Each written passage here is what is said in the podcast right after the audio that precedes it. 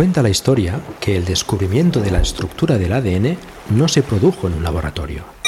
Realmente Watson y Crick pasaban más horas en un pub en Cambridge, de Eagle. Años antes, Darwin se formaba en la Universidad de Cambridge. De allí saltó la fama, tras publicar los resultados de su viaje, el viaje del Beagle. ¿Qué ocurriría en aquel barco? All aboard!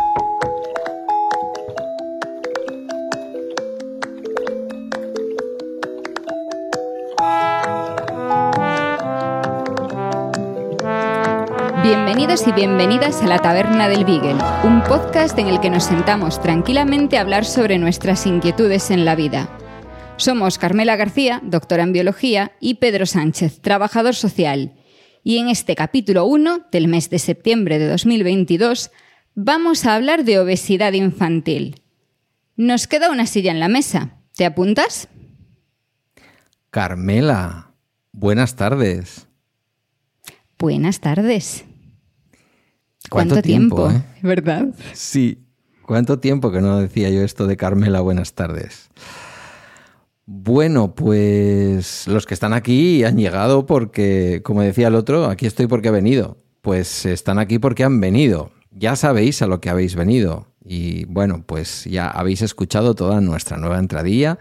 Quiero aprovechar para dar las gracias a Paco Culebras por haber facilitado, ofrecido su estupendísima voz para esa pequeña entradilla que iréis escuchando como marca de este podcast semana a semana. Y bueno, vamos a cambiar un poco las normas. No vamos a hacer exactamente de presentador, cuñado y doctoralista. Ella va a seguir en su papel porque es una doctoralista, ya os lo digo yo, aunque le dé vergüenza.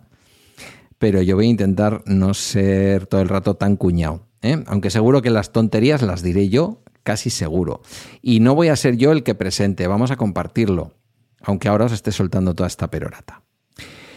Me hace muchísima ilusión, Carmela, eh, pero mucha ilusión, de verdad. O sea, porque cuando empezamos cuarentena fue como un comienzo sobrevenido. No sabíamos lo que estábamos empezando. Esto ya lo dijimos, yo creo, en el promo podcast último, en el último episodio de cuarentena. ¿No tienes tú esa sensación? Sí, vamos sobre la marcha y sin poder planificar nada, pero si aquí por mucho que planifiquemos vamos a acabar haciendo lo mismo. Ya, pero desde el punto de vista de lo que ha sido madurar el proyecto, eh, en fin, que los compañeros de Milcar FM, que ilusión me hace estar en Milcar FM, por supuesto, los compañeros de Milcar FM, como Pedro Luis Alba nos hiciera el logo, que Emilio se encargara de sus cosas de jefe de red de podcast, todas estas cosas, cómo se ha ido cocinando, ¿no? El chup chup, ya, ya vamos metiendo un poco el tema. El chup chup de la cocina de todo esto, eh, yo lo he vivido con una ilusión muy grande, porque es verdad que cuarentena nos ha dado muchísimas satisfacciones, pero fue, insisto, como sobrevenido. No nos quedó otra casi que hacer ese podcast, ¿no?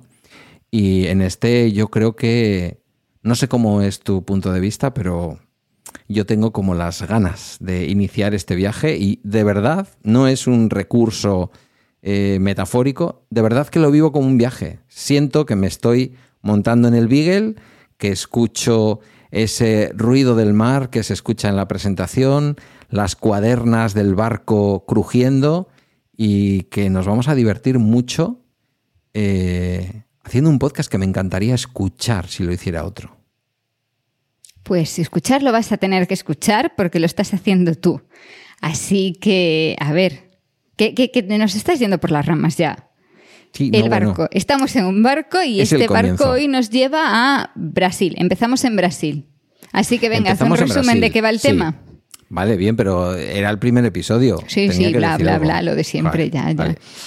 Bueno, pues efectivamente, como dice Carmela, en el episodio de hoy nos vamos a estrenar con la obesidad infantil. Estamos a comienzos de septiembre, la vuelta de vacaciones, el comienzo del curso escolar. Nos parece que es un momento de buenos propósitos y nuevas metas. No es que lo digamos, no es que nos lo parezca, es que todos pensamos que este momento es ese, ¿no? En muchos ámbitos de la vida, eh, este comienzo de septiembre es ese especie de otro comienzo alternativo del año, pero también en el ámbito de la salud es un tiempo muy adecuado para abordar este asunto que, como la mayoría de los que vamos a abordar en este podcast, pretende cabalgar entre lo biológico y lo social, que son nuestras pasiones y nuestras profesiones respectivas. Y es que, Carmela, la obesidad en general y la infantil en particular son un problema de salud pública importante también en España. Para este primer episodio tú me facilitaste un vídeo de YouTube para que lo pudiera ver y lo vamos a dejar en las notas del programa para que lo pueda ver cualquiera de nuestros oyentes y que se titula Más allá del peso, un, episodio, lo diré, un documental que se ubica en que se ubica en Brasil, aunque vamos a manejar a lo largo del episodio también datos que nos traen a España. Vamos a cabalgar entre los dos grandes lugares donde nos escuchan nuestros oyentes, América Latina eh, y, España. Y a la hora de aterrizar con los datos españoles nos vamos a basar en el estudio Aladino. Y alguien se estará preguntando lo mismo que yo, ¿qué es el estudio Aladino? Pues cuando les ponemos nombres a los estudios intentamos ser creativos. Y en este caso es el estudio sobre la alimentación actividad física, desarrollo infantil y obesidad en España. Pero y eso si empiezas a, mm, utilizar la primera letra de cada palabra y le das así un poquito de vuelta, pues da lugar a ladino. eso es parte de mi trabajo, sacar nombres así creativos para los proyectos. ¿Sabes en qué me gustaría trabajar a mí? En poner nombre a las, a las, em, a las operaciones de la policía, pero eso lo dejamos para otro episodio. Esto de Aladino está bastante forzadete, ¿eh? porque hay, hay algunos... Todos, eh, todos están muy forzados, Hay algunas palabras que tienen solo el comienzo, hay otras en donde se han tomado las dos primeras letras de la palabra, pero bueno, Aladino es verdad que es sugerente. Dices, ah, esto será mágico, como, ¿no? El, el mago, el genio aquel que salía de la lámpara. ¿Qué nos dice el estudio Aladino? Porque no parece que mm, España en particular y bueno, si nos fuéramos a otros estudios y a otras eh, cositas que tiene por ahí publicada la Unión Europea, eh, nos damos cuenta que sobre todo los países del sur de Europa tenemos un pequeño problema, podríamos decir, con el tema del sobrepeso de nuestros infantes.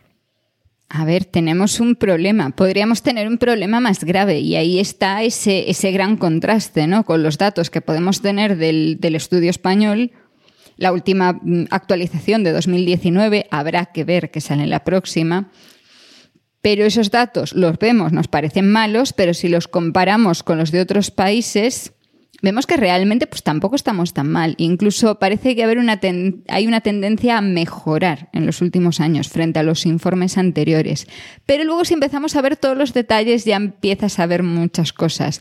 Y sobre todo una que explica las diferencias entre lo que has visto en ese documental que te deja en estado de shock y lo que podemos ver en España.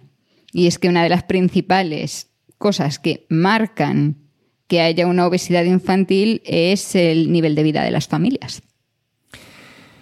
Sí, y este es un debate que después de ver el otro día el documental, es un documental, no es corto, ¿vale? Pero mm, bueno, vamos a decir ya todo, mm, todas las limitaciones del documental para una parte de la audiencia que a lo mejor no tiene costumbre o no le gusta eh, ver cosas demasiado largas y que además estén subtituladas. Pero debo decir que además pues está en portugués de Brasil, se entiende bastante bien incluso sin fijarte en los subtítulos. Y hay incluso alguna intervención de algún otro, de alguna otra autoridad, no me acuerdo si mexicano, eh, que habla en castellano. En fin, eh, muy interesante de ver. Em, lo que iba a decir, mm, en ese contexto de Brasil se nos hablan efectivamente de una serie de cosas. El contexto en el contexto español es distinto. Aquí el estudio aladino hay que decir que hace referencia a niños de 6 a 9 años y analiza factores asociados al padecimiento del sobrepeso y de la obesidad. Hablamos de un estudio eh, que se hace en toda la Unión Europea, en la Oficina Europea de la OMS, concretamente, lo estaba diciendo mal, no en la Unión Europea, sino en la Oficina Europea de la Organización Mundial de la Salud. Y concretamente los datos de esa última oleada de la que, de la que tú hacías referencia, del año 2019, indican, resumiéndolo mucho, que un 23,3% de los escolares en España tienen sobrepeso y que un 17%, más de un 17%, tienen obesidad. Que un porcentaje elevado de escolares desayuna habitualmente, aunque la calidad de esa comida es muy mejorable, y que la frecuencia de consumo de frutas y verduras es baja e inferior a otros países participantes en la estrategia COSI. Y aquí estamos en otra eh, en otra abreviatura que vete tú a saber lo que significa la estrategia COSI. Así dicho, parece que es cosa en italiano. Yo estoy haciendo tiempo porque ella está buscando lo que es la estrategia COSI. Porque... No, no, estaba intentando abrir el informe porque, ah, porque quería buscar ahí unos cuantos, eh, unos cuantos datos. La estrategia COSI quiere decir más o menos lo mismo con un acrónimo todavía peor. Porque ah, es la iniciativa. No, a ver, no, más o menos. Es la iniciativa de vigilancia de la obesidad infantil. Lo pones en inglés y es Childhood Obesity Surveillance Initiative. Y de ahí te sale COSI. Vale, para que os quede claro de ahora en adelante, si no lo habíais... Eh, si sois seguidores ya lo sabéis, si sois nuevos escuchándonos, ella es la que sabe inglés, ¿vale? Para que quede claro. Em, una de las cosas que llaman la atención del estudio, del estudio no, quiero decir, del, documental que tú me pasaste, del más allá del peso, es la importancia que tiene eh, la publicidad, la importancia que tienen las estrategias de marketing en la comida. En algunos lugares se ha llegado a denunciar, por ejemplo, eh, a McDonald's para evitar que en esos menús infantiles que llaman Happy Meal eh, no sé si en América Latina cajita feliz o algo así, o algo así, em, introducen un juguete y vemos que muchas veces las criaturas, tanto en esa situación concreta de McDonald's como cuando acompañan a sus padres y a sus madres a los supermercados, eh, están em, influenciadas por la publicidad. Se encuentran juguetitos en los paquetes del Kellogg's o eh, personajes eh, en cualquiera de las marcas, eh, blancas o no blancas, de cereales, en casi todas las cosas que es inconveniente que un niño o que un adulto coma, hay un componente fortísimo de, eh, de publicidad. Em, hablábamos, tú hablabas de la mm, pobreza. Em, y el otro día viendo el documental salía también la variante instrucción que a su vez sociológicamente están relacionadas. Evidentemente, las personas con menos instrucción tienden a tener menos ingresos. Y todo eso, está, hay estudios también, aquí en el País Vasco se hace habitualmente también el estudio de pobreza, que habla de cómo la alimentación y cómo la salud es peor en las personas con menos recursos. Una cosa, antes de, antes de que sigamos, vamos a hacer una aclaración, una de esas frases que yo repito mucho, que tú ya me has oído muchas veces, y es que correlación no implica causalidad. No es que por ser pobre vayas a ser gordo, diciéndolo así a lo bruto. Es que el hecho de que tengas un nivel de vida más bajo hace que se reúnan una serie de factores que sí van a promover la obesidad. Pero puede que no sea ese nivel de ingresos más bajo, puede ser por ejemplo, se me ocurre el hecho de que tengas menos tiempo disponible en casa. Entonces, aunque nosotros vamos a hablar eh, especialmente en cuanto al estudio español de cosas que correlacionan, eso no quiere decir que una cosa sea consecuencia directa de la otra, sino que las dos cosas ocurren simultáneamente. Digo, porque esto, claro, o sea, mm, aunque en el caso del nivel de ingresos sabemos que existen eh, muchos comentarios en las redes, sobre todo en los últimos meses con la inflación se ha comentado mucho el hecho de que el precio de los alimentos es mucho más difícil comer sano porque los alimentos sanos son más caros y ahí vemos una mm, razón para el hecho de que haya un nivel mayor de pobreza haga que se coma peor pero claro, no necesariamente tiene por qué ser así y si pensamos, por ejemplo, en el nivel de estudios, ahí ya es más difícil encontrar esa posible causa, ¿no? Que claro, tú lo has dicho, mm, el nivel de estudios puede acabar llevándote a un diferente nivel de ingresos en la familia. Por eso, o sea, hablamos en todo momento de correlaciones, no necesariamente de causas.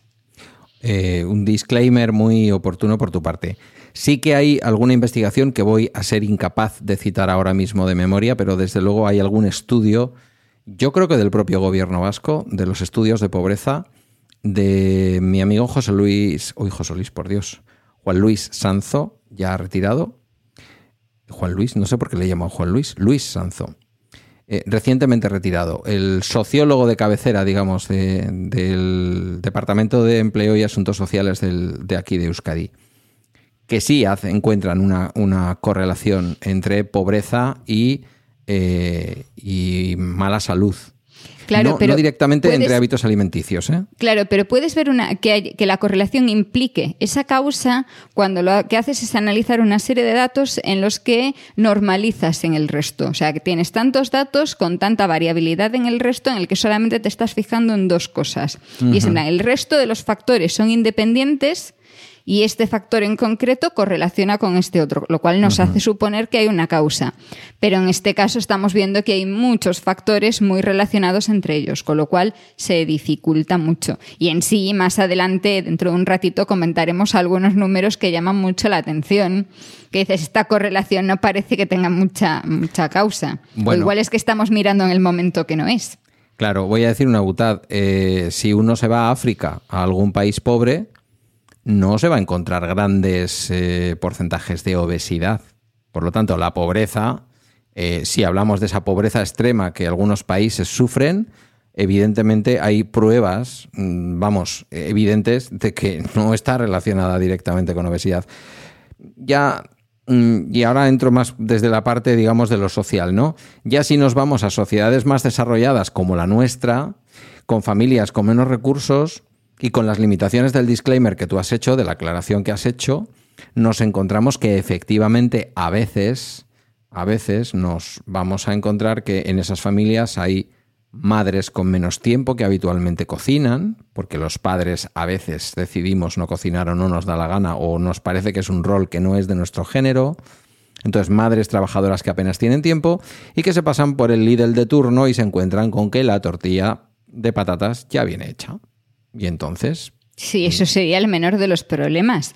El gran problema son los San Jacobos que solo hay que echar a la freidora correcto. o pasar Bueno. por el McDonald's. Claro, claro, lo de pedir, pedir comida fuera, que también es un síntoma, entre comillas, de desarrollo, lo vemos siempre en las series americanas. ¿Quién hace de comer en las series americanas? Personajes latinos y, y no mucho más. Eh, me acuerdo de si, Seinfeld, de hace 20 si años. enciendes la tele, tienes anuncios de tres pizzas a 8 euros. Claro. Por ese precio te vas a poner a cocinar.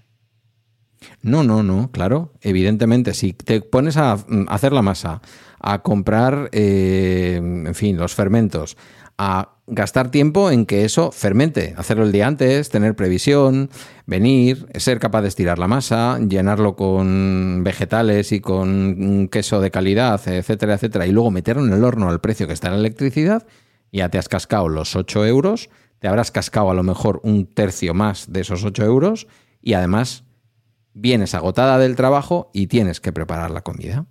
Esto es una realidad que tenemos en nuestro entorno y que no tiene que ver solamente con pobreza, sino, por ejemplo, con madres trabajadoras que o no cuentan con pareja o cuentan con una pareja que consideran que cocinar no va con ellos. O padres, ¿eh? me da igual. Quiero decir, no, ahora de no quiero todas de formas, género. también hay otras cosas. Y es que, ¿sabes? O sea, yo desayuné toda mi vida mm, galletas de chocolate y nunca me ha pasado nada. No, eh, no es real el ejemplo, sabes que no es el caso. No, no. Pero esto lo escuchas en muchos casos. Yo toda la vida he hecho no sé qué y no ha ocurrido nada. Mi Te voy a dar un desayuna- ejemplo real. Yo, Sí. puedo, yo puedo comer muchísimas patatas fritas y no por ello engordo. Ese ejemplo es real. Entonces podría decir, puedo comerme todos los días una bolsa de patatas fritas porque total no engordo. De ahí viene también los oyentes y las oyentes que tenemos son avezados y gente inteligente y curiosa. De ahí viene también, ya lo habéis deducido, el título del documental que me recomendó Carmela el fin de semana, que es Más allá del peso. No hablamos del peso. No estamos hablando del peso, ni de coña estamos hablando del peso. Estamos hablando de la salud que es verdad que muchas veces tiene que ver con el peso, porque cuando a mi edad coges peso, como yo lo he hecho en los últimos 5 o 6 años, las rodillas se resienten, tienes menos autonomía para desplazarte, te cansas antes, evidente, el peso tiene también un impacto en la salud. De hecho, a veces físicamente el médico te mide el contorno del abdomen, que tiene que ver eh, en cierta forma con el peso, y te dice, solo medirte el contorno ya es un riesgo cardiovascular. Pero hablamos de otras cosas. Hablamos de personas que aparentemente pueden estar sanas, pero que por sus hábitos alimenticios, de pronto, y sin haberse hecho ningún análisis, y estoy hablando de un caso real relativamente cercano, sufre un día un amago de infarto y tenía las arterias completamente llenas de, de colesterol, obturadas y hubo que hacerle una limpieza.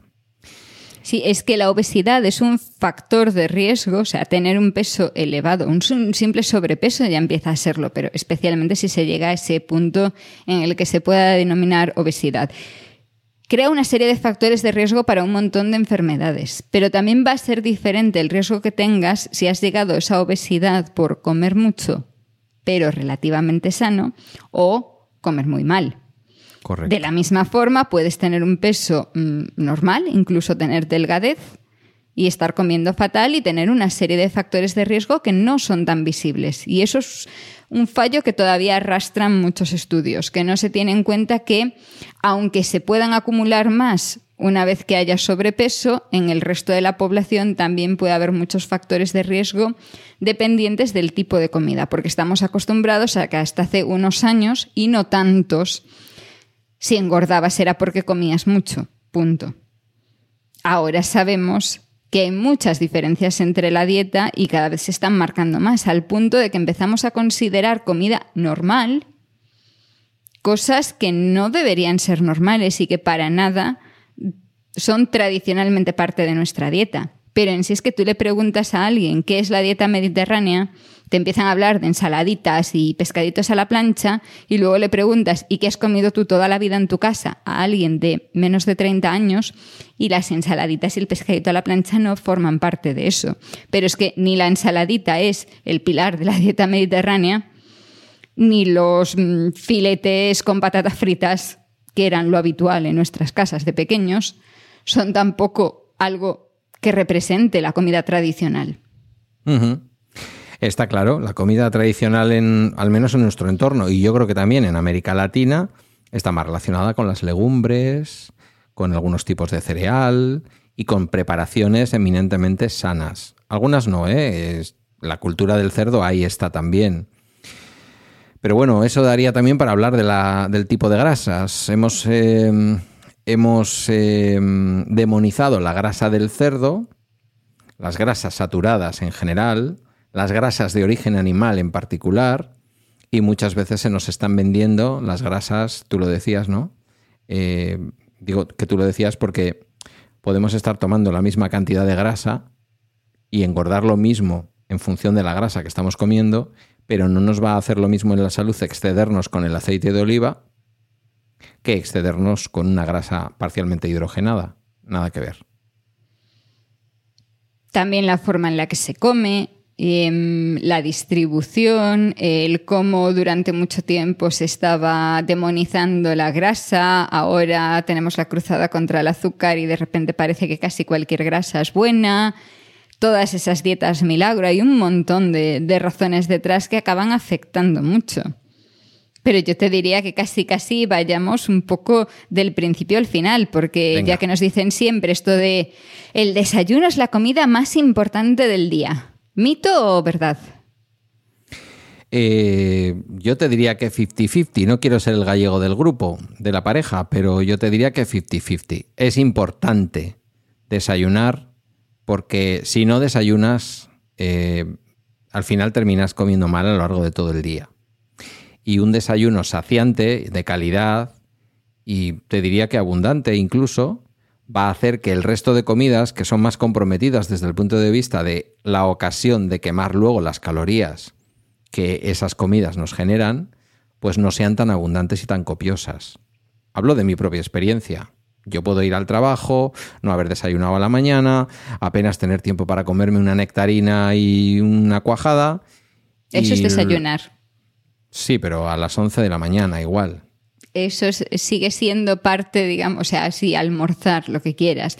Pero, pero yo lo metería en esa parte de, de la mañana, de todas formas. Pero hay gente que no tiene hambre por la mañana y viven torturados con esa idea de tengo que desayunar porque dicen que tengo que desayunar porque engordo porque no desayuno. Yo conozco a gente que está convencida de que engorda porque no es capaz de desayunar por la mañana. y mm, por extensión se fuerza a tomarse un tazón de cereales. Claro, pero ¿a qué nos estamos forzando? ¿Por qué no a se desayunar, A desayunar algo que te están vendiendo como que es comida de dieta. Ah, bueno, sí, claro. Los Special K, por, Por ejemplo. Por ejemplo. Teníamos por ahí, no lo vamos a meter porque vamos a meter luego otra musiquita. Teníamos un anuncio de Special K preparado que, vamos, que te dan ganas de decir, como no voy a ser yo así de sano. Una gente, esas siluetas que se ve, ¿te has dado cuenta? Las siluetas que ponen en los, eh, en los cereales y en algunos productos, especialmente dirigidos a mujeres, porque los hombres, claro, no es tan importante que tengan. No, ahora cada vez más salen, salen hombres también en los También anuncios de cereales. Mira, pero, sí, pero yo es que intento evitar ver estas cosas porque me pongo de muy mal humor. ¿Tú qué Mm, desayunabas de pequeño? Yo que desayunaba de pequeño. Pues eh, el desayuno premio, el desayuno momento, tengo tiempo para desayunar de verdad y me lo paso bien y disfruto. Era un momento, fíjate, de los más felices de mi infancia. Eran los sábados a la mañana. Eh, bajabas a comprar el pan. Eh, no había tiendas de pan caliente. El pan venía hecho de obradores de pan, de sitios en donde, incluso en la panadería misma, y entonces subía con el pan y mi padre nos preparaba aceite de oliva en un plato, una gotita de sal y muchísimo ajo picado de la manera más minúscula que tú te puedas imaginar. Sí, sí, estás haciendo gestos porque a esos niños a ver quién les besaba a lo largo del sábado. Pero mi hermana y yo éramos felices como dos perdices. Y era, la, era el desayuno de la infancia de mi padre en Andalucía. ¿Y, y de diario?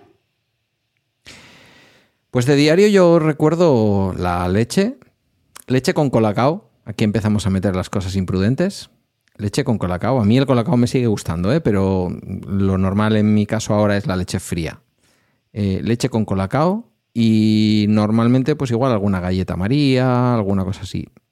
Mi madre nos daba muy bien de comer, pero el desayuno no era el fuerte de las familias de aquella época. Yo creo que incluso hoy se sigue pensando que que un niño tome una leche con colacao, colacao para los que nos escuchan fuera de España, es aquí el top de lo que sería una bebida chocolateada, ¿vale? Con- Nesquik para medio mundo, el Nesquik. Sí, con menos canela y tanta azúcar como el Nesquik.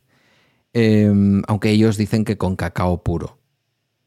Claro, el Tienen cacao. también, tienen también uno que tiene más cacao y mucho menos azúcar. Sí, bueno, se han ido adaptando. He pero me visto hace por ahí, no sé a qué sabe, no sé si es cierto, no he Es que, mirado. no, es- es que no sé cómo tiene que ser agregarle cacao impuro a algo. El problema es qué porcentaje de cacao lleva Claro, y qué 40% o qué barbaridad de azúcar lleva, ¿no? Que esta es otra de las preguntas. Entonces, ese era mi desayuno. ¿Tú qué desayunabas?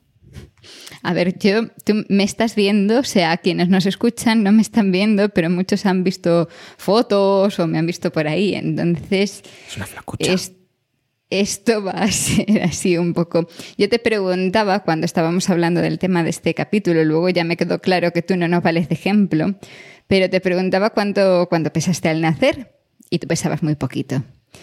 Eh, Pesabas muy poquito porque yo pesé al nacer 3 kilos 850 gramos. Ya, pero saliste de la tripa de una gallega. Yo salí de la tripa de una extremeña, más bien delgadita. Luego, en mi casa, mi abuela sí cocinaba muy bien y muy sano, pero mi madre, pese a ser cocinera, no se caracterizaba y sigue sin caracterizarse por esto de la comida sana. Porque, mm, como tú dices, es gallega y, y esto le ha hecho que mm, con el paso de los años ella considera que comer bien es comer a que mm, salgas rodando de casa. Con lo cual, mi desayuno de pequeña era mm, leche con leche y en general galletas o tostadas. Galletas las que fuese. Ningún, no tengo ningún recuerdo. Sí recuerdo que había galletas María en casa, pero tampoco creo que fuese lo prioritario. Sí empezaron a entrar mucho más ya pues toda la variedad de galletas que había a principios de los 90. Claro, es Y que tú en cuan- eres de otra generación. En Claro. mi época, salirse de las María era muy extraño. Y luego eso, en cuanto yo tuve edad para que se me permitiese echarle café a la leche, pues café con leche. Inicialmente con mucho azúcar y con el paso de los años lo iba reduciendo. Pero te voy a contar una, una anécdota así curiosa. Todos los veranos eh, venían a mi casa mis tíos de Barcelona, que traían estas costumbres extrañas ahí de, de fuera, como almorzar y almorzar con embutido. Entonces mi tío se cogía ahí su eh, tabla, empezaba a cortar chorizo, queso, fuet y, comía eso a las 11 de la mañana, que era muchas veces cuando yo me estaba levantando todavía. Y yo adquirí esa costumbre de, comer de eso, porque a mí me parecía perfecto tomar eso con mi café con leche. Y mi madre se enfadaba muchísimo porque eso es insano. Entonces ella prefería darme las galletas porque es lo que todo el mundo te está diciendo que es lo correcto para los niños y no que se pueda estar comiendo un trozo de jamón o un trozo de queso con algo de pan. Y esto sigue siendo muy común.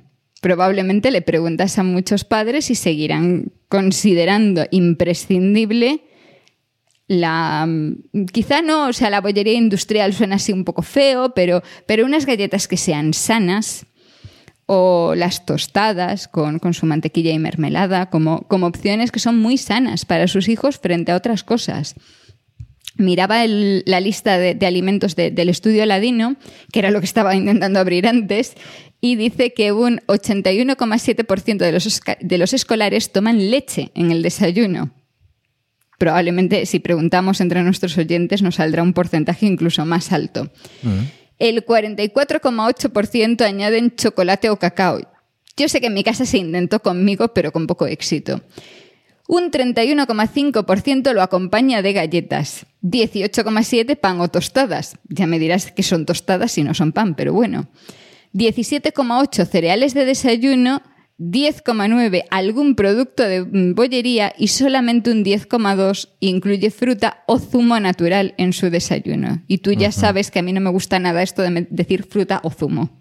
Porque son cosas distintas. Porque son cosas distintas. Incluso aunque sea natural.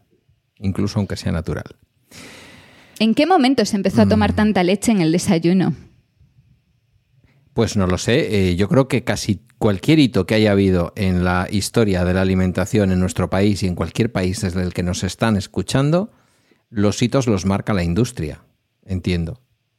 Yo recuerdo a mediados, no, principios mediados de la primera mitad de los 90, no sé en qué año debió ser esto, que en Galicia se hizo una campaña muy, muy fuerte para promocionar el consumo de leche entre escolares. Entonces se nos eh, repartía leche en los colegios, hacían unas bolsitas. O sea, lo que ahora serían los bricks pequeños, en aquel momento eran bolsitas eh, que podías beberte directamente. Con una campaña además así muy mm, atractiva en la tele, que era Olé y te mola, y claro, o sea, tú te aprendías la canción y desarrollabas esa mm, necesidad de consumir leche. Y el consumo de leche es importante, aporta muchos nutrientes y todas estas cosas. No es imprescindible, pero, pero puede aportar mucho, pero no tiene por qué ser en el desayuno. Porque yo creo que un par de generaciones antes era casi más común tomar queso, por ejemplo, después de las comidas, que leche en el desayuno. Según mi abuela, el desayuno adecuado para cualquier humano era una taza de caldo que esta es una cosa que la sociedad de hoy en día no ve. Eh, que tú te puedas tomar en el desayuno unas legumbres.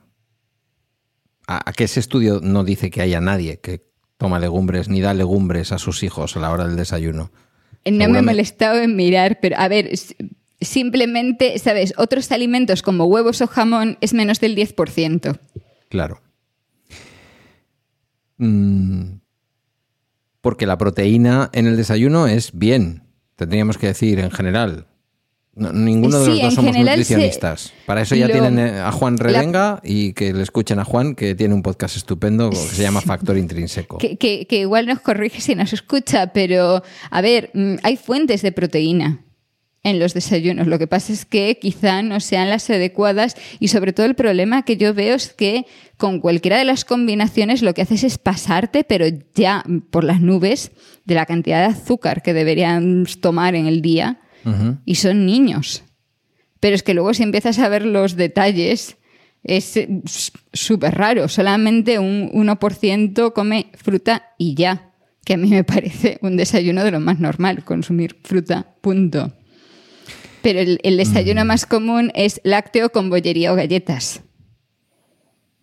No con cereales, curiosamente, con bollería o galletas. Que, Claro, la, bollería puede que lleve algo menos de azúcar, pero lleva más, no, posiblemente más grasa. No, también. No. Sí, bueno, tú, es que, tú mira etiquetas por ahí que te llevarás claro, algún susto. Sí, eh, esta es una recomendación que yo sí que creo que hay que hacer, ¿no? El mirar lo que los productos llevan. Porque tú hacías hace un momento la comparación entre el fuet de tu tío catalanizado y las galletas María, y me gustaría saber, bueno, posiblemente sí, que esté más arriba el fuet en cuanto a sal y en cuanto a grasas, pero a lo mejor no tanto como pensaríamos. A lo mejor el producto que estamos viendo, vemos la galleta María y decimos, bueno, ahí está. Y vemos el fuete y decimos, no, hombre, el fuete es peor. Y luego va y nos sorprende, porque vemos que hay altos niveles de azúcar y de sal en la galleta, eh, las grasas, este tipo de cosas. En sí, eh, comparándolo con el documental, eh, ahí sí se ve que los desayunos son muy diferentes y mucho más influenciados por, por la industria incluso que, que, lo que pueden ser en España, porque al final nosotros, yo creo que lo que más éxito tiene son los dibujitos de las galletas y de, y de los Sí, cereales Sí. Y las campañas de Colacao que han hecho mucho también. Pero, pero al final somos mucho más estándar. No hay, no vas a ver niños en España desayunando una Coca-Cola. Eh, no, no es lo normal. Qui- qui- Quiero pensar que no. Adultos sí. normal. Sí, O sea, mm, lamentablemente hay adultos, no, Coca-Cola no, que es así ya un poco débil. Pero yo en Suiza tenía una compañera que desayunaba una mm, lata de Monster. Eh, en mi entorno hay una persona que ha estado haciendo un proceso formativo durante un par de años y había compañeros mm, con la adolescencia recién superada que su desayuno era eso, o un Red Bull o una Coca-Cola. Que nunca puede ser lo mismo que una infusión de café. Evidentemente que no puede ser lo mismo. No es lo mismo, no. Hay azúcares, hay cosas y hay una concentración de cafeína mayor y muchas otras historias. Mm, ¿Qué deberíamos Bueno, no- desayunar? Lo que quieras que sea sano.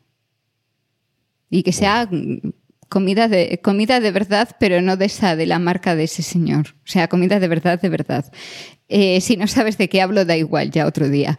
Eh, a ver, ¿qué puedes desayunar? Puedes desayunar esas tostadas de pan con aceite, puedes desayunar vegetales, puedes desayunar legumbres si quieres, un salteado de verduras, un revuelto con huevos. em, lo que quieras que sea mm, comida. No azúcar empaquetado de mala manera con grasa.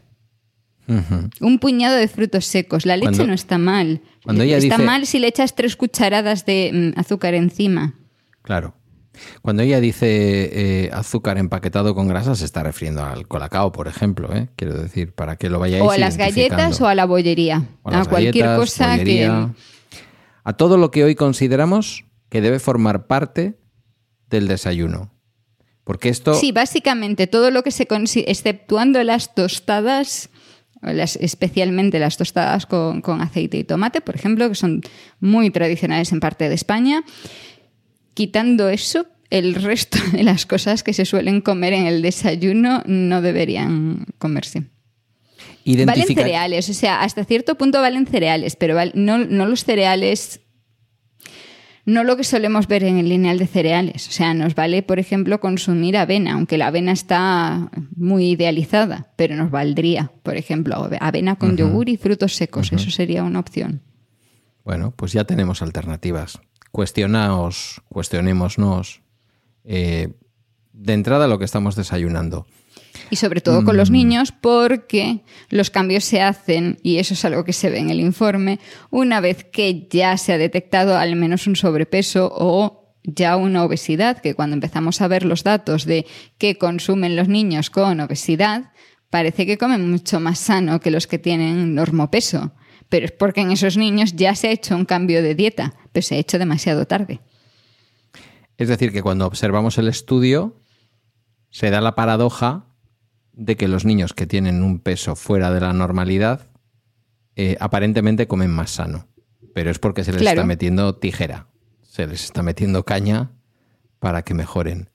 Otra cosa que me preocupa y que se ve en el documental, y entiendo que es igual en América Latina que en España, que ahí cambia poco porque estamos hablando de seres humanos, es que las criaturas que hemos sido gorditos de pequeño eh, tenemos más posibilidades de ser también personas con sobrepeso de adultos. Es decir, la obesidad es algo que mantenemos en el tiempo. No me acuerdo de qué porcentaje se hablaba, pero pues igual estábamos hablando de la mayoría, o, el 60 o el 40% de los niños obesos eh, terminan siendo adultos obesos. Eh, por lo tanto, se marca mucho porque además es mucho más difícil, es más fácil cambiar el cuerpo de pequeño, por eso también es más fácil ganar peso cuando se es pequeño, pero luego con el paso de los años esto cada vez es más difícil. Ganar sigue siendo fácil, esto lo sabemos todos, pero perder peso es mucho más complicado porque también nos cuesta mucho más hacer mucha actividad física, eh, regular la alimentación cuando además se nos junta, por ejemplo, con episodios de ansiedad. Y es que nos hemos acostumbrado. Sobre todo eso, en cuanto al dulce, acostumbras tanto tu cuerpo a esa cantidad de azúcar que es muy difícil cambiar los hábitos porque todo te va a saber a nada. Claro, el habituar el paladar. Por eso a veces, y también aquí en, tono el mea culpa, pensamos que algo que viene con un edulcorante, más allá del debate de si los edulcorantes son mejores o peores, ¿eh? que todavía tampoco hay, hay conclusiones definitivas y por ahora se considera que es seguro tomar los edulcorantes tal y como las industria, la industria en general los está sirviendo. Ya veremos qué dicen estudios en el futuro. Em, pero más allá de todo eso, estamos acostumbrando nuestro paladar a lo dulce. Y entiendo que es más fácil que un consumidor de edulcorante termine tomando también más azúcar porque al final su cuerpo le pide dulce. Sí, sobre todo si tomas el edulcorante por una necesidad de azúcar. O sea, si lo estás, por ejemplo, si estás tomando un café con leche y tienes esa necesidad de añadirle un montón de sacarina porque si no, no eres capaz de tolerar eh, el café. Entonces acabas acostumbrando mucho más a tu cuerpo al dulce, entonces vas a caer con mucha más facilidad en otros alimentos dulces.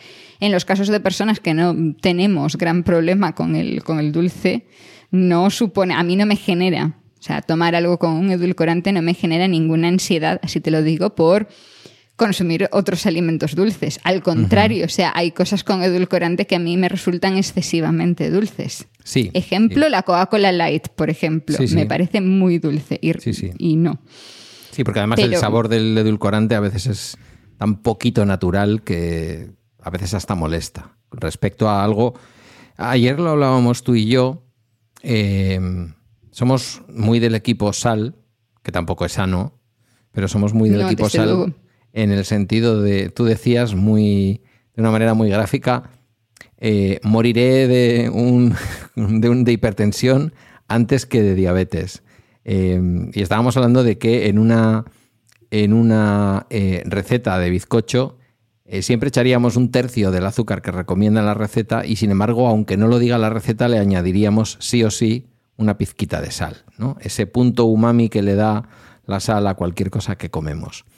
Eh, mira, yo tengo, mm, me he planteado que en este nuevo podcast, eh, yo creo que prácticamente todos los programas voy a intentar hacerte una pregunta sorpresa. Algo que, bueno, en general preparamos no demasiado los programas, pero algo que te pueda pillar por sorpresa y que no pasa nada, puede que igual en ese momento no me pueda responder, ya lo hablaremos, ya lo responderemos en otro episodio. Y hoy tengo una cosa que me ha perseguido durante muchos años de mi vida como un pensamiento que no sé si es mágico o tiene alguna base científica. Y no sé si tú hoy me lo podrías responder. Los niños que hemos tenido en algún momento de nuestra infancia sobrepeso, yo, como tú has dicho, le pregunté el otro día a mi madre y nací con 2 kilos 900. Textualmente, respuesta de mi madre por teléfono, ah, estuviste a punto, a punto, me dijeron, de estar unos días en la incubadora. Y yo como no nací con nueve meses de embarazo después del matrimonio de mis padres, le pregunté, digo, ah, pero es que finalmente sí que nací algo prematuro. Y me dijo, no, no, que naciste con poco peso. Mi madre no fumaba ni se pinchaba heroína, con lo cual no tenemos muy claro qué es lo que pudo pasar. Em, sin embargo, después en la infancia engordé. Pregunto, dado que la grasa los humanos la acumulamos en un tipo de células que conocemos como células adiposas.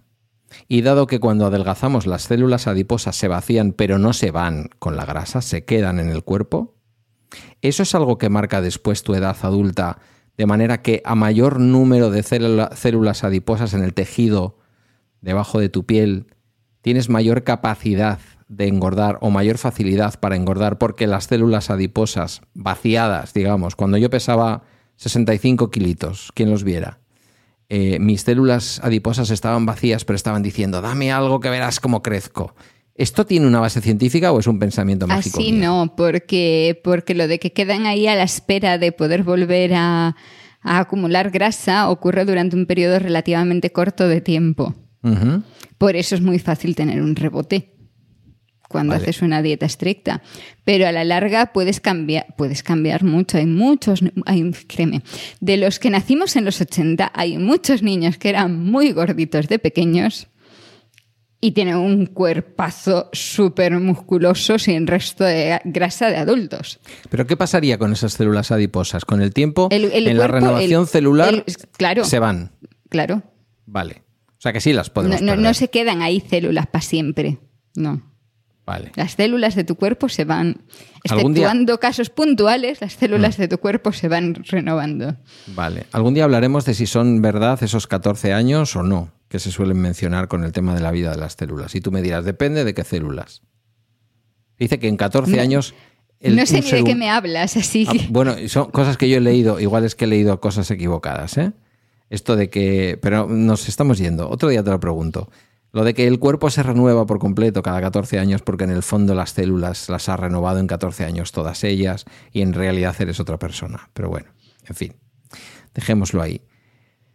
Nunca me había planteado cuánto tiempo. Vale. No, yo te quería hacer preguntas así Venga, de. Pregúntame. Mm, eh, porque hay una tabla, o sea, para no centrarnos exclusivamente en, una parte del día, sino más en la dieta en general que pueden presentar los niños en España, para que reflexionemos también el hecho de eh, quienes tenéis hijos, pues dónde se sitúan vuestros hijos. Ya sé que el tuyo ya está más crecidito, ya poco vale lo que tú le digas que tiene que comer o no pero mm, seguro que nos escucha gente con niños más cercanos a, esos eh, seis a nueve años. Entonces, ¿qué estamos haciendo? Y pensemos mm, qué se hace.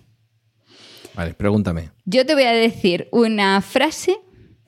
Espero que no encuentres la tabla porque si no mm, me la lías. No, no, no, y tú me tienes que decir más o menos cuántos niños crees que hacen eso. Recordemos el rango de edad, ¿vale? Vale. ¿Cuántos niños de, cuánto? ¿Cuál es el total de niños? El 100%, o sea... Vale, en porcentaje, ok, perfecto. Em, ¿Cuántos niños crees que toman fruta o zumo todos los días? De 6 a 9 años. Zumo o frutas. 10%. 70. Oh my God. Ah, bueno, perdón, perdón, perdón. Ya no estamos hablando del desayuno. Ok, ok. No, no, no, en general, durante el día. Vale, sí, si hubiera e acercado esa cifra. E incluimos zumo. Vale. ¿Y una segunda fruta? Una segunda fruta, ya me estás pidiendo mucho. Yo creo que ahí ya eso tiene que caer en picado por lo menos al 20%. 38. Vale. Bueno, Recordemos que la recomendación son cinco piezas de fruta o verdura al día. Así que ahora te voy a preguntar por, por verduras. ¿Cuántos toman eh, verduras, sean frescas o cocinadas, al menos una vez al día? Uf. De forma así regular.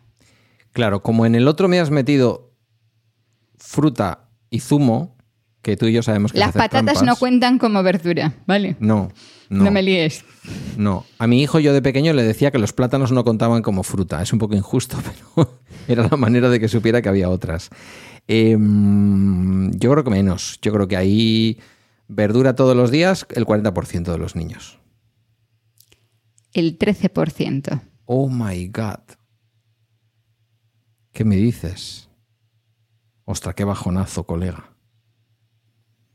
Eh, de forma regular. Entre 6 y 9 años. Recordemos, ¿eh? Es una edad en la que todavía nos están haciendo purecitos, que tampoco hay que masticar.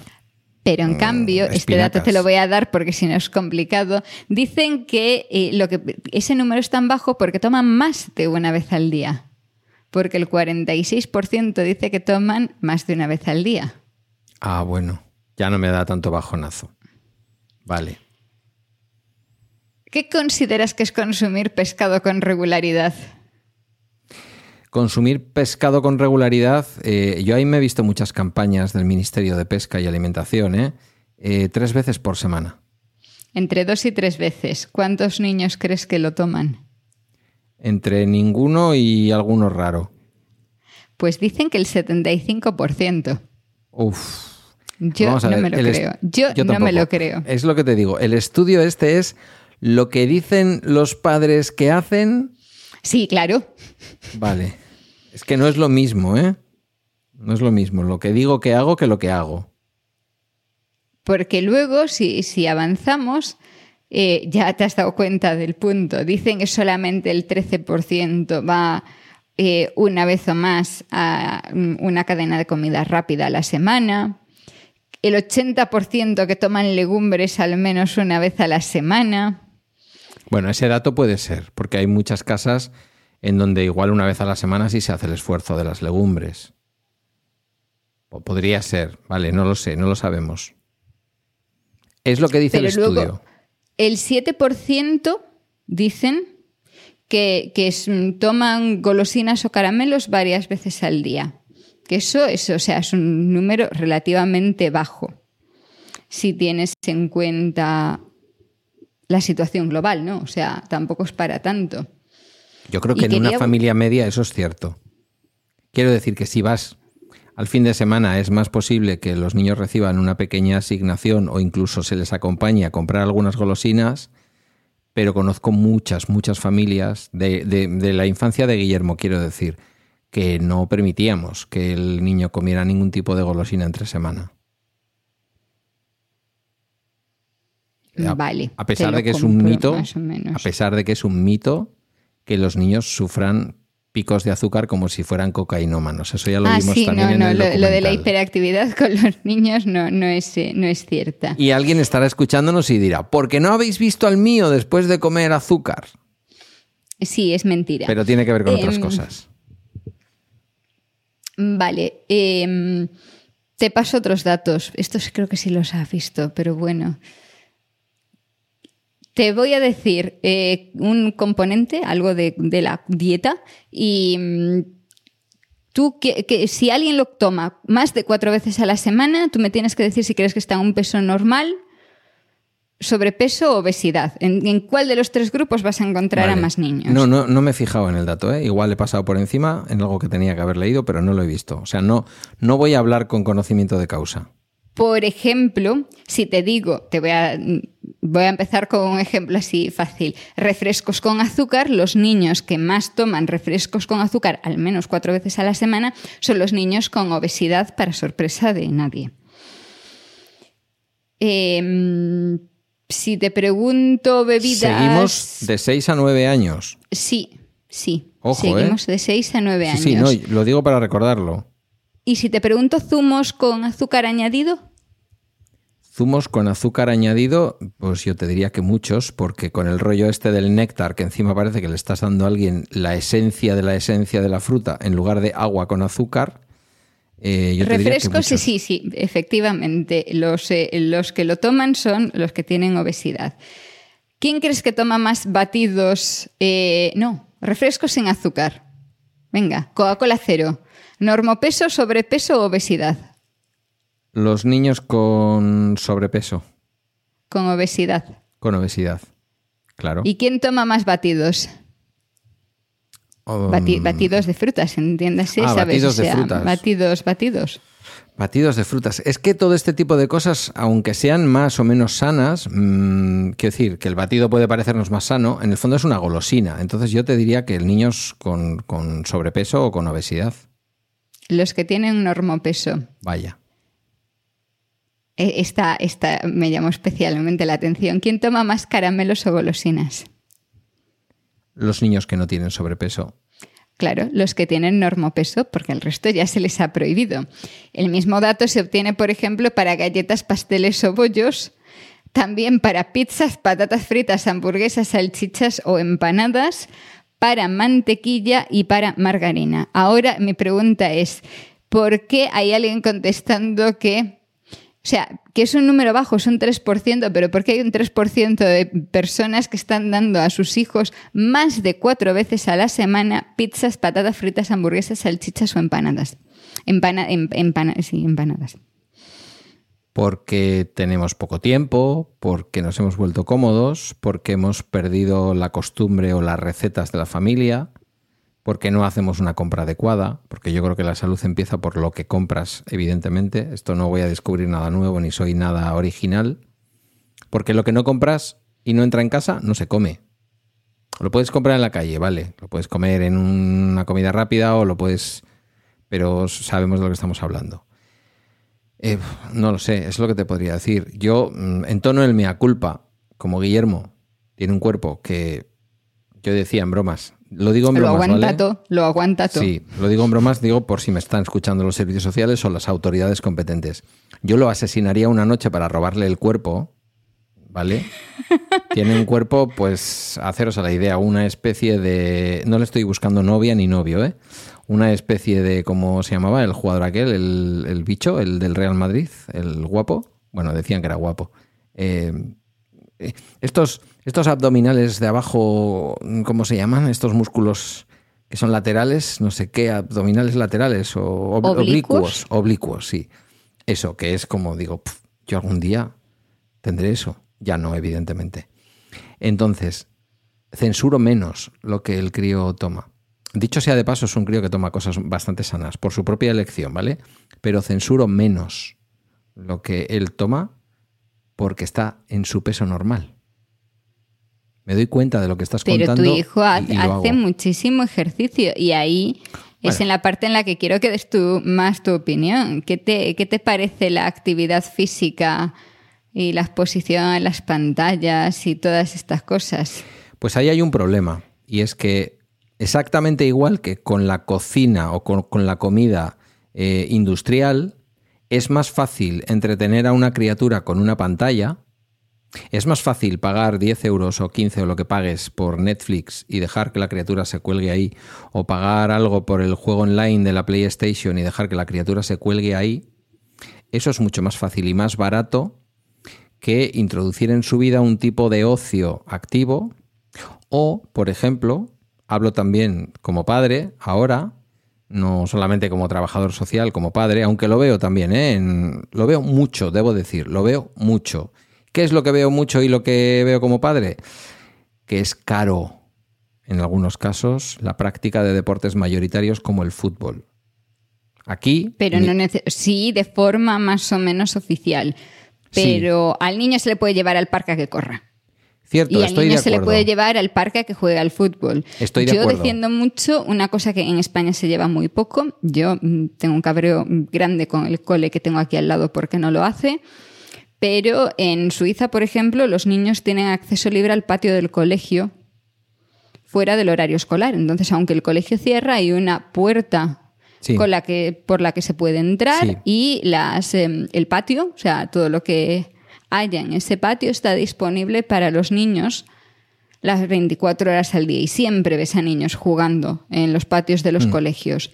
En el colegio que tengo aquí al lado de casa, eh, los niños se cuelan a jugar y les echan bronca porque se han colado para jugar al baloncesto. La práctica deportiva de mi juventud más habitual, a pesar de mi estatura, que no he sido nunca muy alto, pero no era malo con los deportes de puntería y por lo tanto no jugaba mal del todo al baloncesto como base. Evidentemente como pivot ni como ala pivot no me ibas a buscar.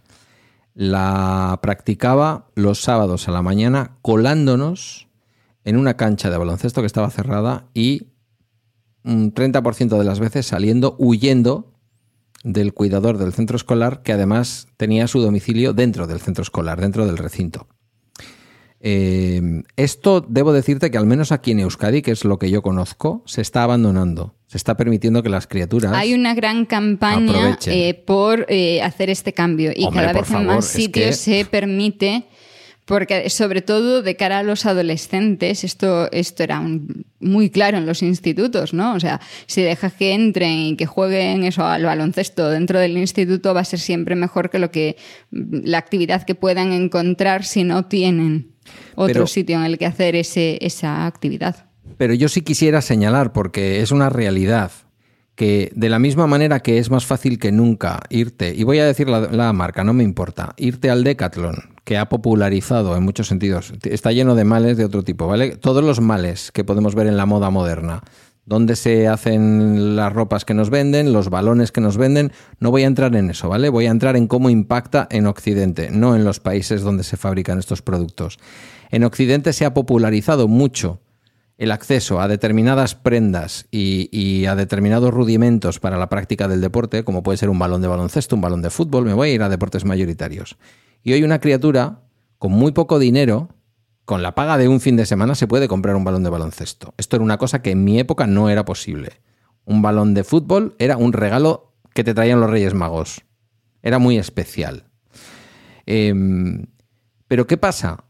Que la imposición social no es que vayas a pelotear entre semana con tus amigos a ese patio del colegio o incluso a una campa cercana o a un parque cercano, que cada vez hay menos espacios de esos en las ciudades también, ¿eh? hay que decirlo, sobre todo los que vivís en ciudades grandes.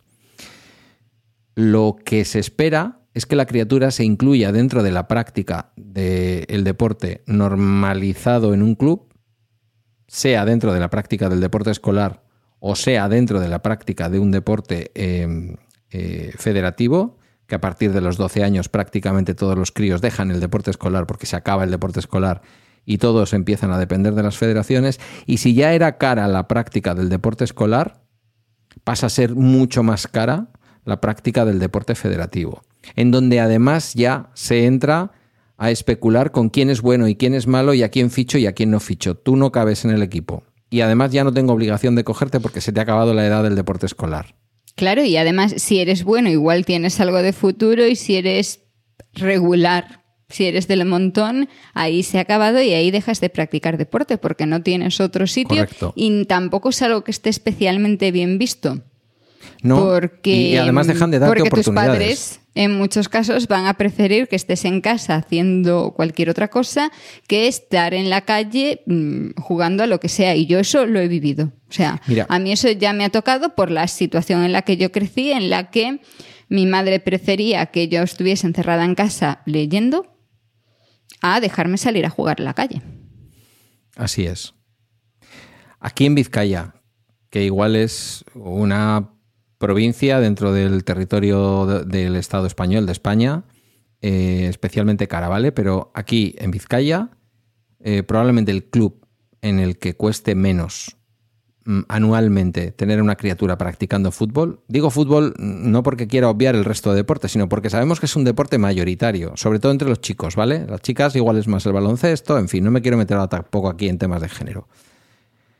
Pueden ser unos 180, 190 euros hasta casi 300. Evidentemente yo me lo puedo permitir.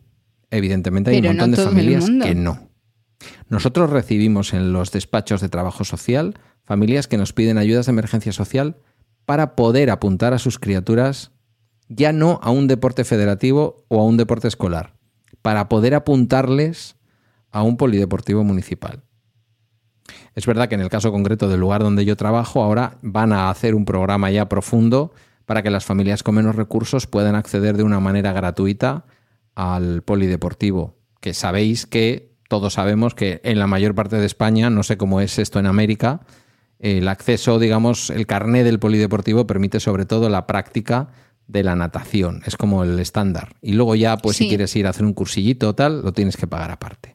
Pero al menos garantizamos que un deporte sanísimo, posiblemente uno de los más sanos y de los menos eh, y de los menos eh, complicados para el cuerpo. Incluso en personas de edad o personas con sobrepeso o personas tal, como es la natación, se pueda practicar. Pero por lo demás, el deporte, mm, que sí, que yo estoy contigo, que se puede practicar de manera espontánea en el parque y mantener actividad física y salir al parque en lugar de dejar al niño jugando con no sé qué maquinita o con nuestro móvil, que esto ya lo hacemos desde los 6 a los 9 años, que es la edad en la que nos estamos fijando hoy. Pero es verdad que ya también a los seis años empiezan con el tema del fútbol escolar, del baloncesto escolar, del deporte escolar multideporte en algunos sitios. Y con el paso de los años, como se ve en el informe, se acentúa la diferencia entre niños y niñas, mientras que los niños siguen durante mucho más tiempo, muchas veces ligados eso al fútbol, las niñas abandonan el deporte mucho antes y en sí, aunque se den unos números de actividad física semanal que dices, pues ni tan mal, si lo miras y, te comparas contigo mismo, dices, pues, oye, aún hacen actividad física. Ya, la mayor parte obligados porque son las horas de educación física, al final. El caso es cuántas horas se hacen fuera del centro escolar y ahí se reduce mucho. Y si quitases las actividades extraescolares en las que muchas veces se apuntan para, para rellenar horas, para mantener al niño ocupado durante X horas hasta que lo puedas ir a buscar, entonces bajaría todavía mucho más. Y, por ejemplo, la actividad física durante los fines de semana es muchísimo más baja. Pero yo te quería preguntar sobre otra cosa. ¿Te has fijado que el índice de obesidad es mayor en niños que ven más la tele que en niños que juegan más a videojuegos? No. Pues a mí me ha llamado mucho la atención. Bueno, podría tener explicaciones diversas, ¿no? En los videojuegos a veces se reproducen situaciones eh, de actividad. Es verdad, y también sale en la película documental que me recomendaste, Insisto, la vamos a dejar en las notas del programa, más allá del peso, disponible libremente en, YouTube. Em, lo dicen varios de las personas que hablan, algunos expertos, em, que los niños de hoy en día ejercitan los pulgares cuando los niños de mi edad quedábamos para montar dos porterías que eran nuestras propias ropa en medio de la calle interrumpir los partidos cuando venía a pasar un coche y seguíamos jugando en la calzada, porque era posible hacerlo. Y porque lo hacíamos habitualmente y a diario. Hoy las criaturas muchas veces quedan a jugar delante del televisor, delante de la pantalla con videojuegos. No sabría explicarme claramente. Eh, entiendo que el videojuego requiere algo más de actividad, es algo más activo, no desde el punto de vista físico, pero requiere algo más una actitud más activa, estás haciendo algo, y la tele es pasividad, es eh, consumir lo que te echen. Pero no sé, habría que investigar por qué esa diferencia. No sé si está explicado en el estudio o, hay algún dato por ahí. en el estudio se recogen datos, no se concluyen tantas cosas. Pero, por ejemplo, una de las cosas que, que, a mí me que puedo ver cierta relación es la disponibilidad en la propia habitación. Porque claro, o sea, si tú juegas a... además, sobre todo con, el tipo de juegos que, que, tenemos ahora, ¿no? Si tú juegas a la consola en el salón con, tu, mm, con tus padres, pues es un tipo de actividad diferente, ¿no? Te vas a estar moviendo más, a lo mejor eso implica que, aunque tú estés jugando una hora a la consola con, eh, vamos a coger tu caso, aunque tú jugases una hora a la consola con tu hijo, a lo mejor eso crea una situación en la que es más probable que luego tú salgas también a hacer deporte con tu hijo, frente a la pasividad de, la tele. Pero también lo veo relacionado con la disponibilidad propia en tu contexto. O sea, yo no sé, no sé cuál es la respuesta, pero em, juraría que lo primero que tuvo Guillermo en su habitación fue un móvil, mm. después un ordenador. Lo primero que tuvo Guillermo en su habitación eh, fue posiblemente un iPad, sí. Porque el, el Chromebook de la escuela no lo podía traer a casa y entonces eh, posiblemente fue un, fue un iPad. Y luego sí, el móvil. Y luego aquí, al menos en mi casa, em, televisión. Y después, a raíz de la pandemia, empezó a mover la PlayStation que aquí en casa no hay. Y que durante muchos años, antes de la pandemia, solo jugaba ella en los 15 días que estaba con su madre y, ah, se acostumbraba, ¿eh? O sea, yo le ofrecí comprar una PlayStation para casa, no voy a ir aquí de pureta, de purista, mejor dicho, y, el crío me dijo que no. ¿Tú le habrías puesto a, Guillermo una tele en su habitación con 6 años? Ni loco. pues el 21% de los padres considera que está bien.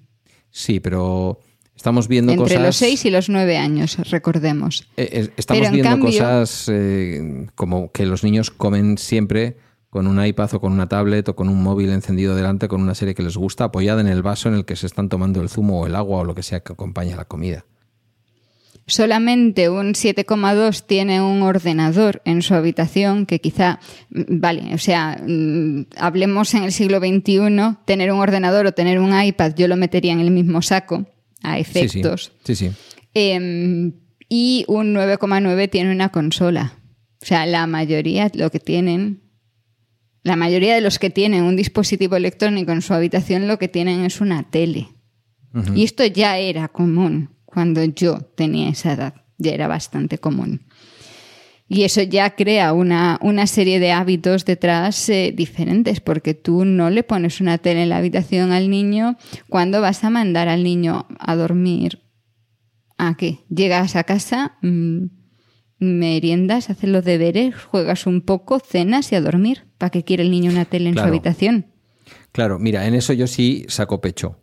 En eso yo creo que tanto su madre como yo, en el caso de Guillermo, hemos sido bastante modélicos. Yo a veces incluso un poco obsesivo compulsivo. Guillermo ha estado durmiendo a partir de las 9 de la noche hasta muy mayor. Y es verdad que a partir de ese momento. Ya te digo que yo no. Mm, este, este sí, y en mi casa esto era una costumbre también. Nosotros nos íbamos a la cama a la hora que había que ir a la cama. Mis padres eran muy cuidadosos con el tema de la televisión. Muy cuidadosos. Yo recuerdo algún domingo a la noche estar viendo desde la puerta del salón, sin que mis. Bueno, la salita, en fin, llamarle aquello salón, sin que mis padres se dieran cuenta, estaba viendo el episodio de Curro Jiménez. Pero yo estaba vestido de dormir y mis padres creían que estaba durmiendo, ¿vale? Domingo a la noche, que creo que era cuando se emitía. Vale, te voy a dar un, así un dato que tú puedes situar históricamente para que veas a, a qué hora me iba yo a dormir. Yo he visto el 1, 2, 3. Bueno, pero es verdad que en una época larga el 1, 2, 3, no sé si en tu época, yo creo que en tu época ya no, pero se ponía los viernes a la noche. Sí, sí, sí, sí. Ojo, mm, aclaro, yo soy defensor de que los niños mantengan el mismo horario durante toda la semana. vale, te voy a dar. Este es más difícil de situar temporalmente, a lo mejor porque no suena tan añejo. Eh, yo veía Expediente X en, en su momento de emisión. Eso era tarde y no era los viernes. Sí, y tampoco era para la edad que yo tenía. Bueno, en fin, puede salir un poco aventurera y gustarte el tema no, no, de sí, los a, mí me, obviamente a mí me gustaba y no me creaba ningún trauma, o sea, por esa parte no había problema, pero efectivamente era muy tarde y un día de semana en la que probablemente yo debería, debería estar durmiendo y así he quedado, que me cuesta muchísimo dormirme pronto, porque, porque desarrollé el hábito desde pequeña de dormirme tarde. También es cierto que cuando me mandaban a dormir antes me dejaban leer antes de dormir y eso no solucionaba lo de que yo durmiese antes, porque entonces lo Claro. que hacía era quedarme, o sea, si no veía la tele, en sí yo prefería en muchos casos leer mm, comparado, teniendo en cuenta lo que había en la tele en aquellos momentos, pues eh, claro, entonces yo me podía quedar a leer dos horas antes de dormir. Con ¿Alguien la se- esperanza de mi madre de ya se dormirá. Claro. Pero te interesaba lo que estabas leyendo. Alguien se preguntará por qué has introducido el tema del sueño en toda esta película. Y hay que decir que, claro, el sueño es una parte importante del peso, de la estabilidad emocional y de la actividad de una criatura. Una criatura que lleva una actividad deportiva después de haber ido a la escuela, después de haber hecho los deberes, eh, a las 9 de la noche cae como un saco. Como un saco. Si la criatura, desde que sale de la escuela, ha estado tirado en el sofá viendo la tele, su cuerpo puede que psicológicamente pues tenga la carga de haber ido al cole, pero su cuerpo no está igual de igual de arrastrado como para tener que irse a la cama y dormir como un ceporro. Pero la mayor parte de los niños, según el estudio, duermen más de 10 horas. Yo no he dormido más de 10 horas en etapa escolar en la vida. O sea, quizá con cuatro años, no lo sé. Pero, o sea, desde que yo tengo memoria, te puedo asegurar que no. Quizá los fines de semana, sí, los fines de semana dormía más. Pero yo es que, o sea, que no recuerdo irme a dormir a las 9 de la noche, jamás. Eh, pero Y el mucho menos pero el dato, antes. el dato está bien, ¿eh? quiero decir, el dato es lo que debería de ser. Una criatura entre 6 y 9 años debería estar durmiendo 10, 11 horas. Sí, Pues así. Vale, si el niño sale a las siete y media de la tarde o a las ocho de la tarde de las actividades extraescolares y entra a las siete y media en, los, en el programa de madrugadores, cuando dices que duerme las diez horas? Eh, llegar, cena, ducha o ducha, cena, me da igual, cama. No hay otra ¿Tú alternativa. crees que ¿Tú crees que hay niños yéndose a las 7 de la tarde a dormir? No, a las 7 de la tarde no. Pero, Claro. pero ya Pero te digo, tú eh, estás- mi experiencia tú con Guiller es a las 8 y media, claro. mm, hasta muy mayor, ¿eh? Igual te estoy hablando de los 12 años. 12 no, pero 11 eh, sí. En torno a los 11 pasó a ser 9 y media. Y ya la Pero tú frontera no de los 10 dejabas muy a mayor. tu niño a las 7 de la mañana en el colegio o a las 7 y media. Como sí hacen muchos padres ahora, con los programas de madrugadores para que desayunen en el Eh, cole. Bueno, sí. Guillermo estuvo desde los seis meses en la Icastola y en la Icastola utilizábamos el, el programa de guardería. Ten en cuenta que yo trabajaba a más de media hora de casa y entraba a las 8 y su madre trabajaba un poquito más cerca, pero entraba a las 8 también, entre 8 y 8 y media. Guillermo para las 8 estaba en la Icastola. Sí, sí que Pues, estaba en la pues Icastola. entonces iba justillo con las horas de sueño, ¿eh? Sí, sí, pero ya te digo, yo creo que 10 horas y media, 11 sí, sí las cumplía. Eh, Sí, Por ahí bueno. andaba. Por ahí andaba. Sí, porque ya no desayunaría en casa, ya era despertarlo y Sí, básicamente arrastrarlo al coche y y eso es, y llevarlo. Y muchas veces acabar el último sueño incluso en la propia castola y ahí despertar del todo y, y desayuno. Bueno, es un ciclo, ¿no? Eh, al final tenemos que cuidar nuestro sueño. Yo el tema del sueño lo veo y muchas veces, no solamente para mí, lo aplico también cuando recibo personas en mi despacho, eh, mucha gente se queda un poco pensativa cuando el trabajador social les habla del sueño. El sueño es fundamental para la estabilidad emocional y para la salud mental. Y claro, es imposible que alguien te diga que está tomando medicamentos para dormir, pero que es que se queda a ver terminar el, el tra- el prime time, que yo creo que tenemos el prime time. Ese, ese que acaba a la una de la mañana. ya. Correcto. Tenemos el prime time más, eh, más abusón de, toda, de todo el mundo occidental. Yo no creo que haya ningún lugar del mundo en donde sea razonable que los programas eh, de mayor audiencia mm, acaben a la una, como tú dices, y además alarguen y la mayor parte de la publicidad te la metan entre las 12 y la una, porque es cuando están a punto de acabar, cuando están a punto de expulsar a alguien de no sé qué isla de los no sé qué, y este tipo de cosas. Recordemos que hay un elemento que ha estado navegando por debajo de todo el programa que hemos hecho, que es todo el tema del marketing, de la publicidad y de eh, ese invitado del que habla Jamie Oliver en el documental, que es el experto de Harvard en marketing. No nos tienen hasta la una de la madrugada viendo televisión en los canales de TDT porque les guste que nos acostemos a esa hora. Lo hacen porque son eh, horas que restamos a nuestro descanso para que ellos nos vendan su publicidad. Esto es importante decirlo. Una cosa, hemos estado hablando todo el rato de centrándonos más en los niños, porque era, era en lo que, de lo que partíamos, pero también un poco traduciéndolo a lo que es la edad adulta, por eso de que gran parte de lo que hacemos de niños o de lo que dejamos que nuestros hijos hagan, luego se traduce en qué es lo que van a ser de adultos. Y aunque lo tengamos medianamente controlado en España frente a otros países, no es ni mucho menos la situación ideal. Pero yo ahora quiero, ya que estás hablando de marketing, hacer una eh, referencia a algo que a mí me llama especialmente la atención de marketing orientado a adultos. Yo no sé si tú, tú no ves la tele, ya sé que tú no ves la tele, pero no sé si en alguna de estas ocasiones en las veo que has encendido... mucha pantalla, veo poca TDT.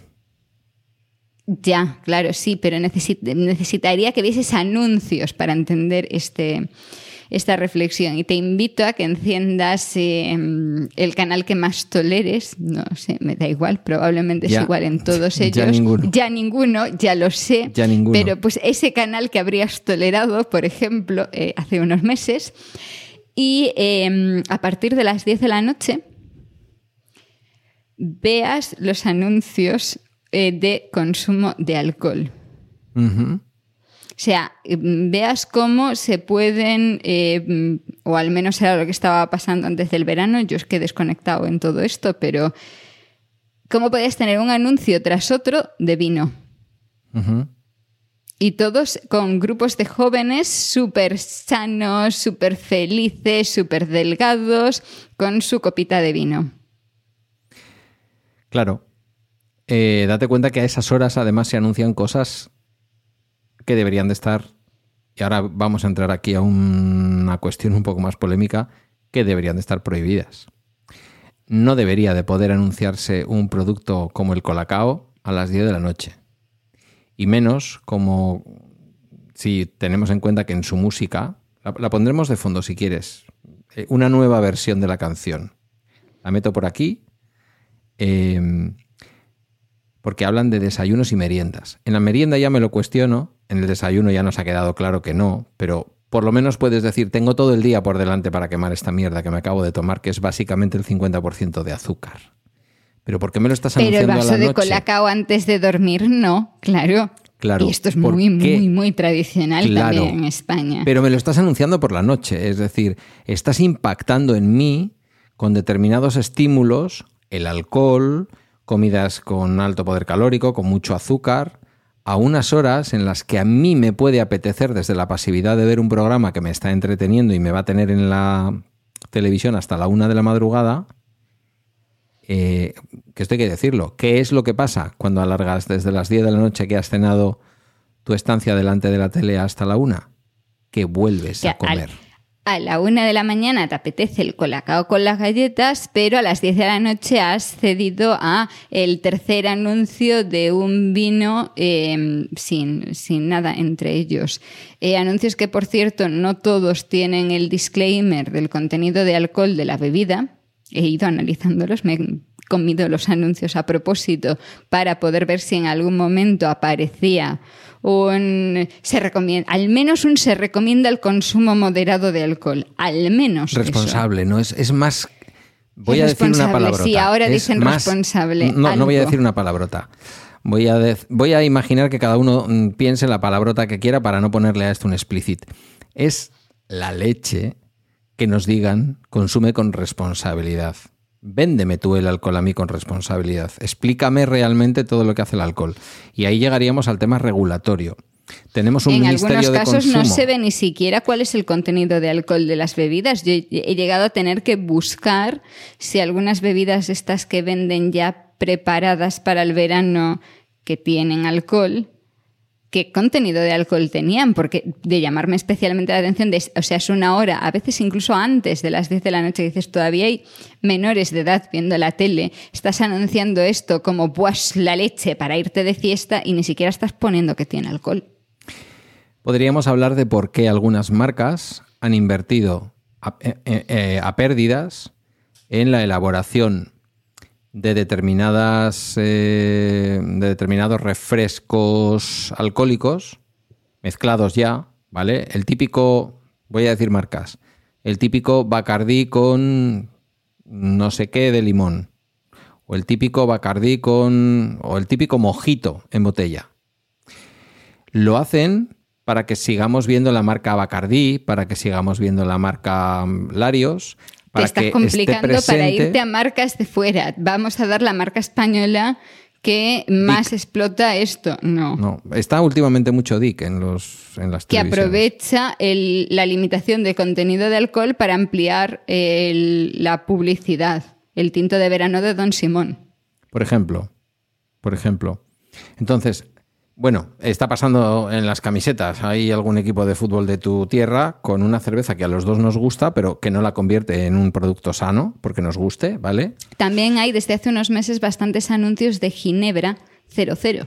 Correcto. Que es la única forma con la que esas marcas contienen un, valor de alcohol que les permite promocionarse en la televisión. Porque la, que más se ha anunciado, Tanqueray, no tendría permitido anunciarse como tal en la tele. Pero, al ser 00 sí. Y luego, claro. Claro. Igual que nos acordamos de la Estrella Galicia cuando vemos la camiseta del Celta, o igual que nos acordamos de la, cerveza San Miguel cuando nos recuerdan que es la patrocinadora, la cerveza oficial del Athletic Club de Bilbao. ¿no? Eh, vemos que hay un contubernio eh, en el que la política durante años también ha formado parte y todavía forma parte, se le afean muchas cosas al ministro de Consumo que tenemos, muchas, porque ha decidido que el Ministerio de Consumo sea algo importante. Eh, y yo diría que, para que no digan siempre que le paso la mano por el lomo al señor ministro de Consumo, eh, no hace mucho, tendría que hacer más. No deberíamos de poder eh, llevar a nuestros hijos a, restaurantes de comida rápida en donde junto con la comida basura se, sirva o se acompañe un juguete. Pero eh, te dan una manzanita cortada en trozos también, sí, como opción. Sí, mis E33, que diría el otro. Em, no son juguetes inocuos, son juguetes que forman parte de la industria del entretenimiento juguetes de Disney, juguetes de Marvel, juguetes de tal, es decir, no se asocian, no te dan cualquier porquería. Es cualquier porquería, es, bueno, se cargan el planeta con la cantidad de plástico. Eh, creo que se dice en el documental, y yo creo que ya no os voy a tener que dar más argumentos para que lo veáis, que, bueno, es la pregunta que yo te podría hacer a ti, pero tú ya la sabes porque has visto el documental. ¿Cuál es la empresa del mundo que más juguetes vende? La que no los vende. McDonald's. Sí, señores, señores y señoras. McDonald's es la empresa del mundo que vende más juguetes, con los Happy Meal o con lo que en el documental, y no sé si en toda América Latina, se conoce como cajita feliz. No sé si es una traducción eh, de, quien ha hecho los subtítulos en YouTube o es que realmente allí al Happy Meal se le conoce como cajita feliz. Lo dudo. Tú, voy a mm, tú es que ya eres un poco más mayor. Estamos ya duplicando los 45 minutos prometidos. Ya, ya, ya, ya, ya. Ni un capítulo ya, esto ya se veía venir. Tú ya, ya tienes más edad y esto. Porque claro, o sea, tú cuando, ¿qué, ¿cuántos años tenías la primera vez que tuviste la oportunidad de ir a un McDonald's? No te digo que fuese, sino que, que tuvieses uno cerca como para poder ir o que estuvieses en un sitio en el que había un McDonald's. Bueno, primero, aquí tuvimos, como tú sabes, un problema de violencia de origen político que, que impidió que muchas empresas eh, se vieran seducidas a instalarse en el País Vasco. Eso retrasó la llegada de marcas como McDonald's, ¿vale? No fue solamente una razón económica. Ocurrió lo mismo con Mercadona, la gran cadena de supermercados en España, etc. Pero aún así, por edad, yo que nací en el 68, tengo 54 años, eh, cumplidos en marzo. Eh, yo creo que mi primer McDonald's lo tuve cerca pasados los 20 años. Claro, porque a mí sí me pilló, claro, no en, en, mi pueblo, era una situación distinta. Ahora sí hay un McDonald's en mi pueblo, pero yo ya me tenía que ir a Santiago para ir a un McDonald's y el primero abrió tendría yo yo creo que unos ocho años. Claro, es otra Nueve, generación. no lo sé, no, sé cuántos años tenía. Em, no, o sea, sí recuerdo que en, alguna vez me llevaron a coger algo, no sé, pero tengo una cosa, es una cosa que es un recuerdo así. No he comprado o consumido un Happy Meal en la vida. Yo los he consumido de adulto. Yo los he consumido de adulto porque no voy a quedar aquí como un padre perfecto, sería feo en el primer programa. Y al poco de divorciarme, eh, era más de un viernes al mes que, eh, aunque no estaba así en el contrato, digamos, de divorcio, eso nunca fue un problema entre Teresa y yo, y yo recogía al crío los viernes. Sobre todo los viernes que iba a estar conmigo el fin de semana, que eso era cada 15 días, el fin de semana comenzaba con la merienda en un McDonald's. Ah, no, a ver, o sea que no es que no haya ido, he ido, he ido más veces de las que debería a, McDonald's. Y en sí, por ejemplo, de decir que mm, a la hora de desayunar no es necesariamente un mal sitio y desde el punto de vista higiénico es un buen sitio. Pero, pero es eso, no, en mi caso no se dio esa situación de esa atracción por, por el Happy Meal. en torno a los 10 años, que creo que es cuando más mm, potencia tiene la insistencia de, un hijo. Entonces no, quizá no me atraía el tipo de anuncio que se hacía, el tipo de personaje, estaba yo ya en, otra cosa y no, no, lo recuerdo como algo, algo destacable. Entonces los primeros recuerdos que tengo del Happy Meal son ya de adolescente, cuando abrieron un McDonald's en mi pueblo y muchas adolescentes iban, pero con el Happy Meal, porque claro, para no comer demasiado. Bueno, y porque era más barato también, era mucho más accesible. No sé, siempre es mucho más barato comprar una hamburguesa pequeña, normal, mm, suelta, sin el bueno, menú. Sí, pero si querías la bebida, las patatas, no sé qué tal. Sí, eso sí, mm. sí probablemente. No lo sé. Yo lo merendaba con nunca el me he molestado en echar cuentas. Lo merendaba con el crío. En ninguna otra época de mi vida, y eso no duró mucho más de un año y medio, eh, yo diría que ni un año. En ninguna otra época de mi vida yo he ido de seguido a un McDonald's, ni a ningún restaurante así de comida rápida. También te debo decir, sin ningún ánimo de superioridad, que creo que en Euskadi tenemos una cultura distinta. Y lo que sí he hecho algunas veces con Guillermo, y lo que Guillermo ha hecho cuando empezó a independizarse con 14 añitos y a tener salidas un poquito de más mayorcito, se iban a bares de Galdácano, no pedían bebida, eh, los bares ya sabes que suelen tener a veces como el precio del pincho un poquito más promocionado porque lo que les interesa ahí donde tienen más... Es vender la cerveza. Es en la bebida. Entonces los chavales se iban y con un par de euros mm, cenaban por ahí. Esas fueron sus primeras salidas como diciendo, ahí te voy a cenar fuera. Es así. Sí, pero eso, eso yo también lo hacía de adolescente, obviamente. Yo buscaba los sitios estos en los. y los sitios en los que podías pedirte una Coca-Cola y con eso te ponía un pincho gratis en Galicia y estas cosas mm, con el que ya cenabas. Entonces ahí sí, eso era mucho más mi opción. Sí, estos tuvieron un disgusto y es que en un sitio en el que solían hacer esto, un momento dado, el propietario con muy poca visión de futuro, muy poca visión de futuro, porque igual iban cuatro o cinco chavales que hubieran sido sin ninguna duda candidatos ideales a ser clientes en el futuro, eh, les dijo que ya no les iba a poner más veces pinchos si no pedían bebida. Y entonces dijeron, ahí te quedas. Y se fueron a otro sitio en donde, en donde se lo hicieron. Sí, será por bares. Y ahora, la costumbre, y ya acabamos el tema Guillermo, eh, cosa familiar, eh, ahora la costumbre, el muchacho sale por ahí, 18 años, sale por ahí, se va incluso, como les llevé durante, eh, al comienzo del verano, a Castro, a una fiesta muy bonita que hay en Castro, que le llaman el Coso Blanco, que ocurre durante la noche. Estuvo toda la noche, hace lo mismo cuando va a Durango con los amigos, y lo que hacen es que se van a una máquina de vending y en lugar de un refresco o cualquier otra cosa, se sacan un Mm, zumo o néctar, no sé muy bien qué será, de paquete. Eso consumen durante toda la noche. Digo, pues bueno, que todo lo malo sea eso, ¿sabes? Desde luego. En fin. No sé. Eh, ¿Hemos llegado? Llevamos hora y media. Igual es el momento, 45 minutos, así que vamos a dejarlo ya. Bueno, como habéis podido ver, hemos mezclado ciencia con nuestras cosas, que es un poco de lo que trata el programa. Nos vais a escuchar hablar como lo que somos ya dos años después, dos buenos amigos, de nuestras cosas, al mismo tiempo que vamos contando un fenómeno que nos interesa desde el punto de vista de las ciencias eh, naturales o de la biología y desde las ciencias sociales, pero con mucho de lo nuestro, ¿no? Eh, nuestras cosas, nuestra manera de vivir y nuestra historia. Em, aquí le daríamos final a esto. Mm, em, me voy a ir porque ella es una mujer que cuida esto de los copies. Yo no, ya lo sabéis.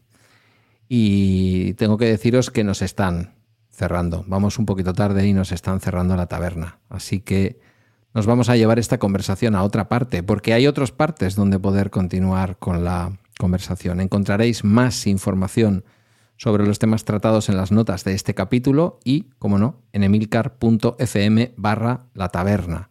También podéis hacernos llegar vuestros comentarios, preguntas y sugerencias a través de Twitter, donde nos encontraréis como arroba y arroba el ojo que ves. Hasta el próximo capítulo con un nuevo tema en un nuevo puerto.